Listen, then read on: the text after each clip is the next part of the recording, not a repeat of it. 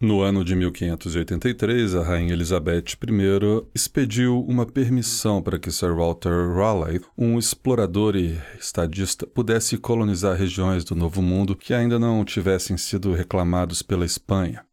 Olha, talvez essa não seja a melhor forma de contar essa história. Talvez não.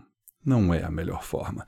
É preciso prender sua atenção e para isso eu gostaria de te imergir na história trazendo os fatos e a profunda pesquisa de um caso real para um formato emocionante. No teatro há um antigo conceito chamado quarta parede. É uma parede imaginária que separa a plateia dos atores. É como se os espectadores vissem a apresentação e os atores estivessem alheios à presença de um público. No século XX, o dramaturgo alemão Bertolt Brecht inicia algo que ficou conhecido como a quebra da quarta parede fazendo assim com que os atores e seus personagens não ignorassem a presença do público, enquanto até mesmo o maquinário utilizado no palco não fosse escondido. Isso objetivava levar os espectadores a assistir a peça de forma mais crítica. No caso do teatro da época, era deixar o público consciente de que aquilo era ficção, ou seja, o efeito de alienação. Já aqui, no Escriba Café, os episódios são de não ficção. É a história do mundo, mas contada de forma a prender sua atenção. E assim, nesse início de temporada, vamos quebrar a quarta parede, para que você veja o maquinário. Entre na história. Portanto, vamos começar de novo. Primeiro, com uma introdução mais emocionante e que já mostre a que veio esse episódio, criando um texto mais interessante e também narrando de forma mais interessante. Vamos lá. 15 de agosto de 1590 uma frota de três navios ingleses se aproximava da costa americana. Vamos colocar agora sons de ambiente para te inserir na história. E note que eu estou falando diretamente com você, ouvinte, o que é outra característica da quebra da quarta parede. A bordo do principal navio da frota estava John White, que voltava para a ilha de Roanoke, para trazer suprimentos para os pouco mais de 100 colonos que ele havia deixado ali anteriormente. Ao se aproximar mais da ilha de destino, ele viu uma coluna de fumaça, que o deixou aliviado por imaginar que os colonos ainda estavam ali, aguardando sua volta. E agora talvez seja interessante usarmos uma música apropriada para contracenar com as palavras, ou seja, a música também é uma narradora. Apesar da fumaça, John estranhou algo não havia ninguém na praia. Solicitou que seus marinheiros disparassem dois tiros de canhão para sinalizar sua chegada. Não houve nenhum tipo de resposta. Os tripulantes desceram os botes e desembarcaram na ilha. Ao pisar na areia, eles estavam prestes a testemunhar um dos maiores mistérios da colonização do Novo Mundo.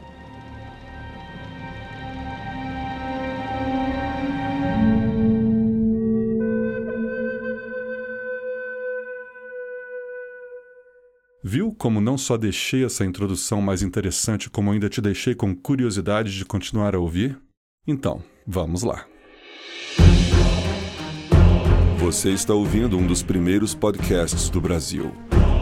É o mais antigo ainda em produção e o primeiro do gênero história, e também o primeiro no formato storytelling. Premiado duas vezes como melhor podcast do Brasil, ficou entre os dez finalistas para melhor do mundo. Você está ouvindo o podcast mais épico do Brasil. Senhoras e senhores, eu sou Christian Gurtner e esse é o Escriba Café.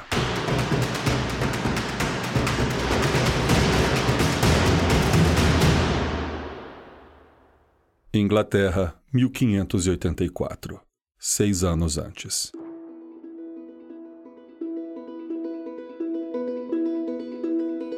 Enquanto os países ibéricos desbravavam e conquistavam terras distantes, os ingleses se contentavam em usar seus corsários para roubar os navios espanhóis que voltavam com riquezas das terras dos povos pré-colombianos. Corsários eram como piratas legalizados, ou seja, pessoas que eram contratadas ou recebiam a permissão de seus soberanos para atacar e pilhar navios estrangeiros. E o alvo preferido dos corsários ingleses eram os navios espanhóis, que transportavam a pilhagem das Américas. Além disso, era uma forma de enfraquecer a Espanha, que há tempos conflitava com a Inglaterra.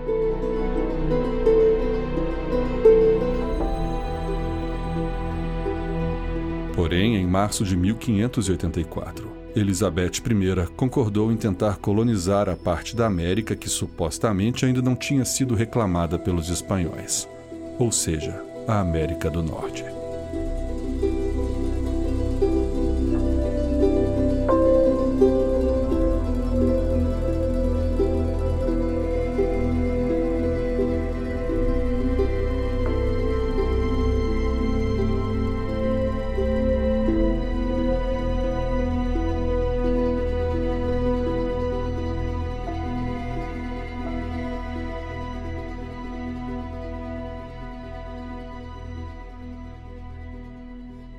A primeira expedição organizada pelo explorador Walter Raleigh foi de reconhecimento.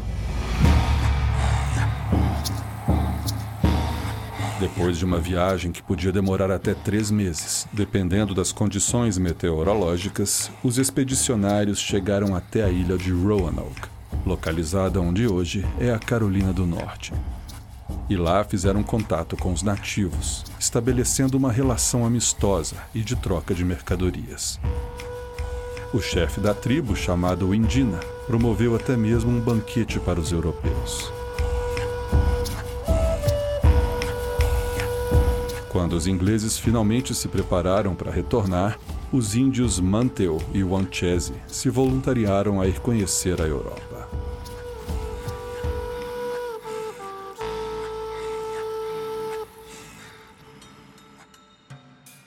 De volta à Inglaterra, os aventureiros relataram à corte todas as riquezas e possibilidades daquela pacata ilha na costa americana. O que levou à conclusão de que ali seria uma ótima área para estabelecer uma colônia permanente.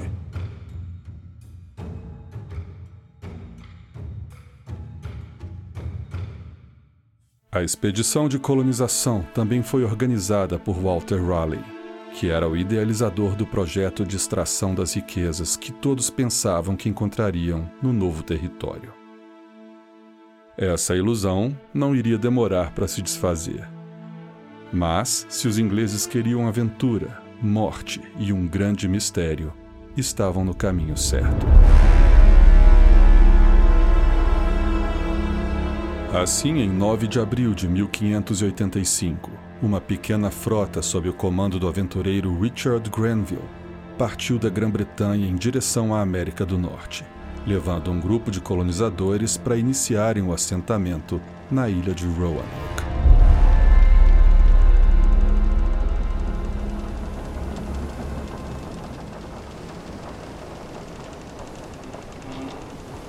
Participavam também da expedição os índios Manteo e Wanchese, que retornavam para sua terra, e figuras que fariam história, como Thomas Cavendish, que iria circunavegar a Terra, e John White, cartógrafo e artista que, além de mapear o Novo Mundo, ainda registraria em desenhos a fauna, flora e principalmente os nativos e suas peculiaridades, e a vida dos colonos na América do Norte.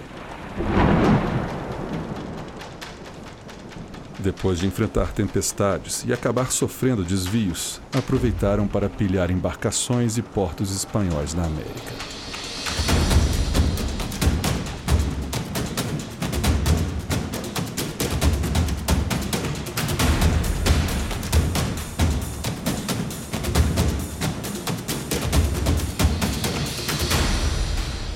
Porém, pouco tempo depois, o maior dos navios da frota encalha sendo inundado por água do mar e arruinando o estoque de comida. Quando finalmente alcançaram o destino, os colonizadores, liderados por Ralph Lane, foram desembarcados junto com os dois índios. A frota retornou para a Inglaterra para buscar mais suprimentos, e uma pequena embarcação fora deixada com os colonos para que eles pudessem explorar a região.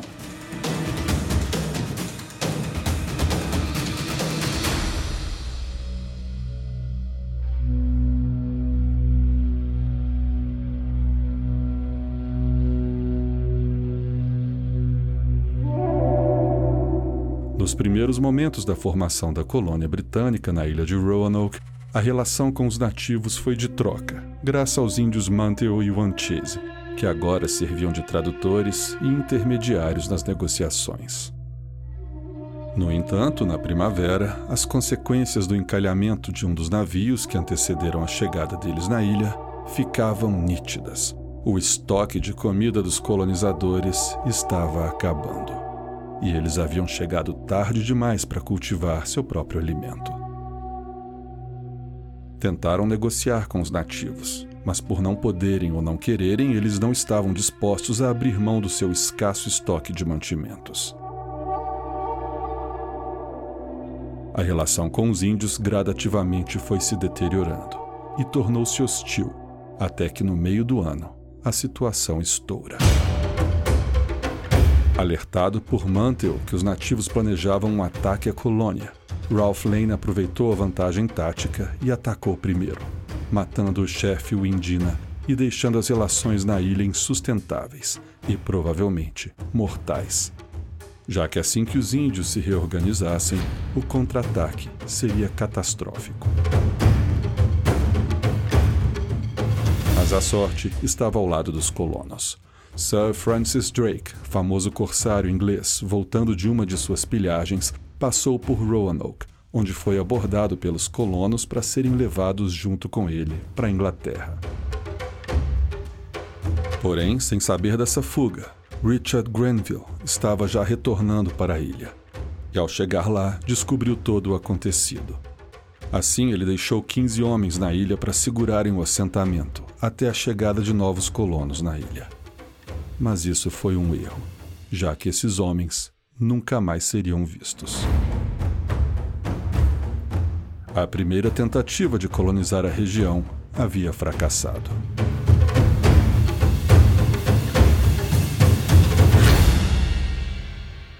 Mas os ânimos não diminuíram.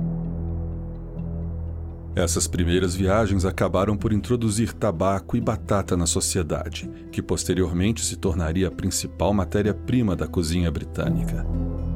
A esperança de que mais riquezas pudessem ser trazidas e uma colônia estabelecida naquele novo território inglês prevalecia. Assim, em 1587, uma segunda expedição colonizadora para Roanoke foi organizada, novamente por Walter Raleigh.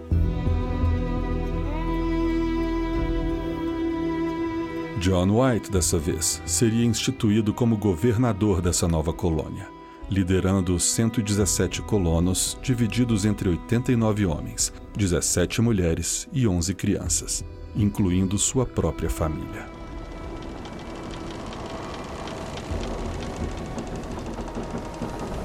Em 22 de julho de 1587, os colonos desembarcam na ilha e a nova colônia de Roanoke é instituída.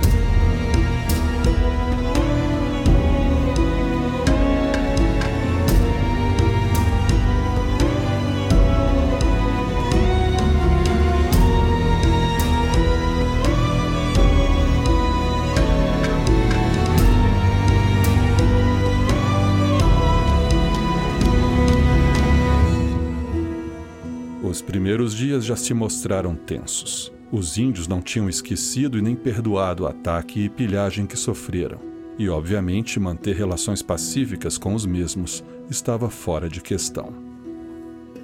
A gravidade da situação se fez notória quando um dos colonos foi encontrado morto na praia, na primeira semana.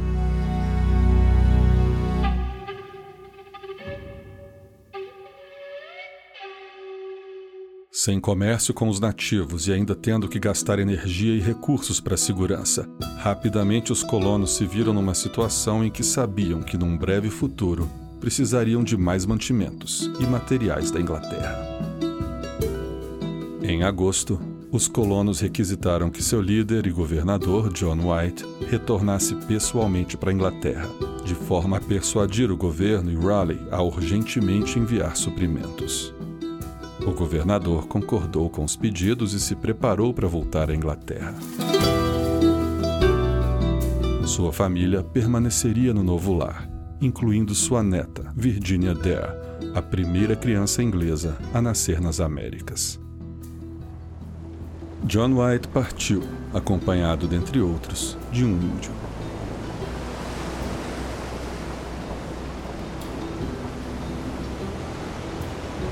Ele chegou à Inglaterra em outubro de 1587, mas demoraria ainda quase seis meses até que ele conseguisse encher dois navios de abastecimento para zarpar de volta para Roanoke, em abril de 1588.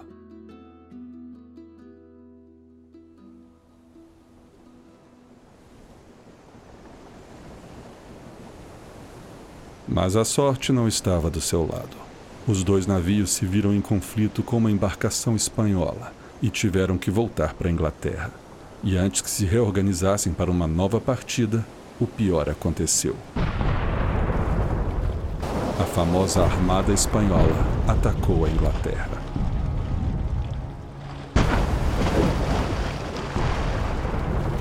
Havia muito tempo que os conflitos e tensões entre a Inglaterra e a Espanha cresciam culminando nos planos homéricos de Filipe II da Espanha de construir sua maior armada. Também conhecida como a Armada Invencível e criada especificamente para derrotar e invadir a Inglaterra, a armada era composta por 132 navios, com 17 mil soldados e 7 mil marinheiros.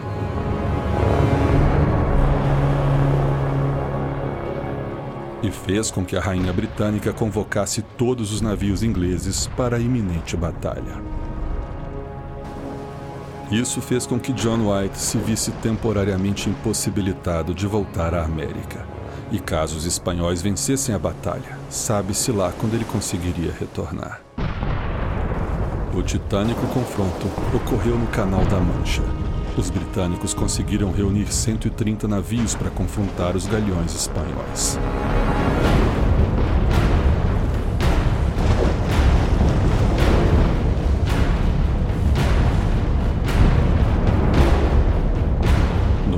entanto, uma tempestade desferiu um terrível golpe na armada. Somando isso ao poder de fogo e manobras dos ingleses, os espanhóis se viram derrotados e os navios restantes da armada evacuaram, dando a volta na Grã-Bretanha.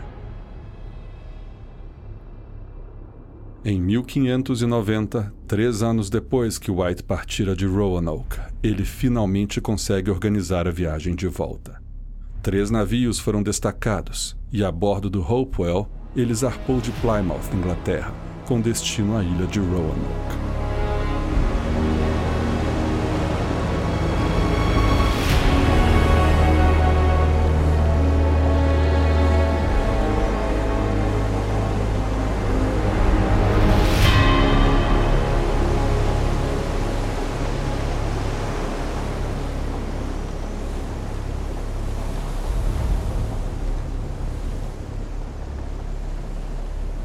Dia 15 de agosto, eles estavam se aproximando do destino, e John White ficou esperançoso ao ver fumaça saindo da ilha.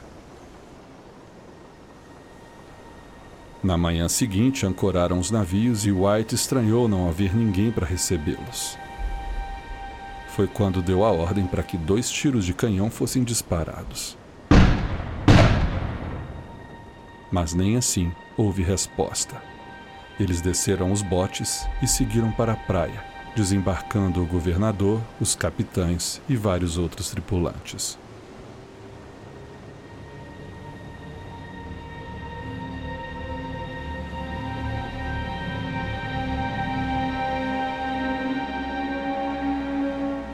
Na praia, eles encontraram pegadas recentes, mas a praia estava deserta. Os homens então subiram um banco de areia e ali encontraram o primeiro sinal daquele que se tornaria um intrigante mistério da colonização da América do Norte. Numa árvore estavam entalhadas as letras C, R, O. White explicou aos homens que aquele era um código que tinha combinado com os colonos, que caso eles tivessem que sair da ilha, deveriam indicar para onde iriam. E caso essa saída fosse emergencial, deveriam colocar junto uma cruz. A falta dessa cruz aliviou o governador. Seguiram em direção ao local do assentamento e lá encontraram tudo abandonado, as casas derrubadas e um muro de estacas cercando o lugar. Numa dessas estacas, eles encontraram entalhada a palavra Croatoan. E ali também não estava entalhada a cruz, mas estranhamente os colonos haviam transformado o assentamento em um forte, como se estivessem se preparando para um ataque inimigo.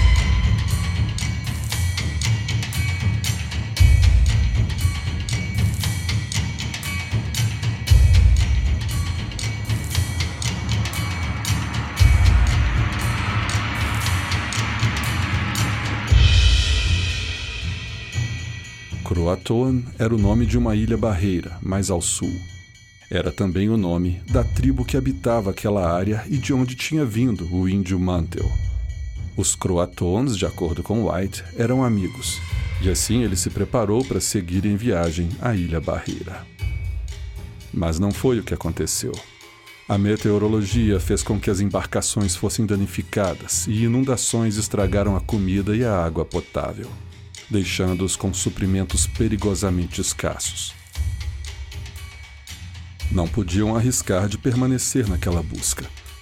Depois de tentarem outras opções infrutíferas, acabaram por decidir retornar à Inglaterra.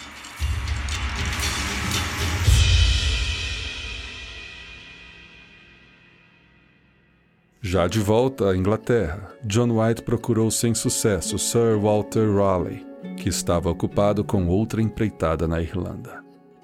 White não tinha ele mesmo os recursos para uma nova expedição, e talvez ele ainda tivesse esperanças, ou não, mas no fim ele jamais conseguiu retornar à América e nunca soube o destino de sua família e dos demais colonos.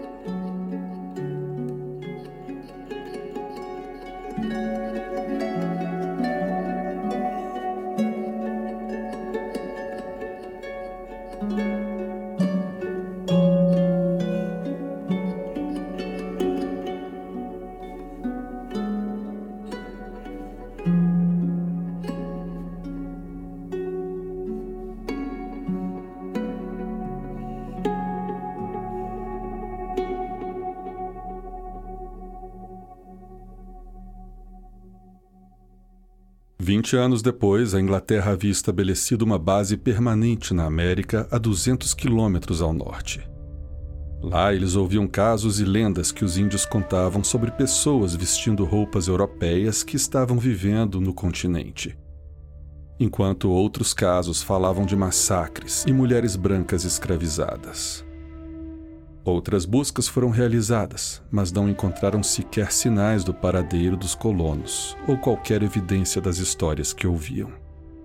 Os colonos de Roanoke, misteriosamente, desapareceram. O que aconteceu com os colonos? Sem a cruz entalhada, tudo indica que eles saíram ou pelo menos estavam saindo de forma tranquila. Porém, nunca mais foram vistos. Não teriam eles posteriormente contatado de alguma forma os ingleses que passaram a se estabelecer na América? No entanto, vários relatos de exploradores que passaram pela região com o passar das décadas despertavam a curiosidade. Eram histórias de índios de olhos azuis e até mesmo índios com sobrenomes britânicos. Há uma história que ronda os índios da tribo Tuscarora.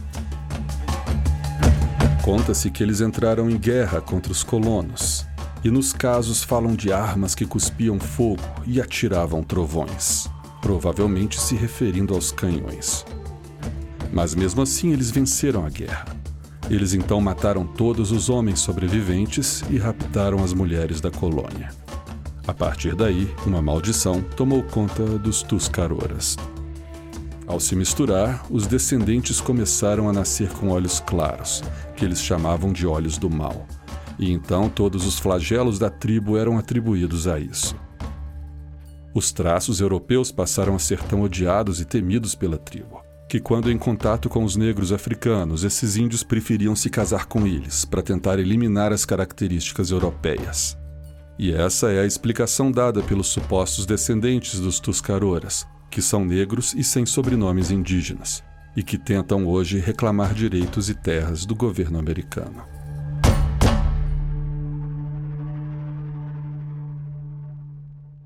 Apesar de trazer uma explicação plausível para o mistério, ainda fica uma pergunta. Se estavam em guerra e sob ataque, por que não marcaram a cruz nos entalhes? Na verdade, quando atacaram a colônia, os Tuscaroras pouparam três homens e uma mulher da morte e rapto, pois eles tinham cabelos vermelhos e loiros, o que deixou os Tuscaroras com medo de seus corpos e principalmente dos seus espíritos. Há notícias que esses quatro poupados teriam sido recebidos pelos croatoans e passaram a viver entre eles. Talvez isso explicasse os entalhes e a falta de comunicação posterior. Mas são só casos e lendas contados por índios de olhos claros e exploradores. O que realmente aconteceu permanece um mistério.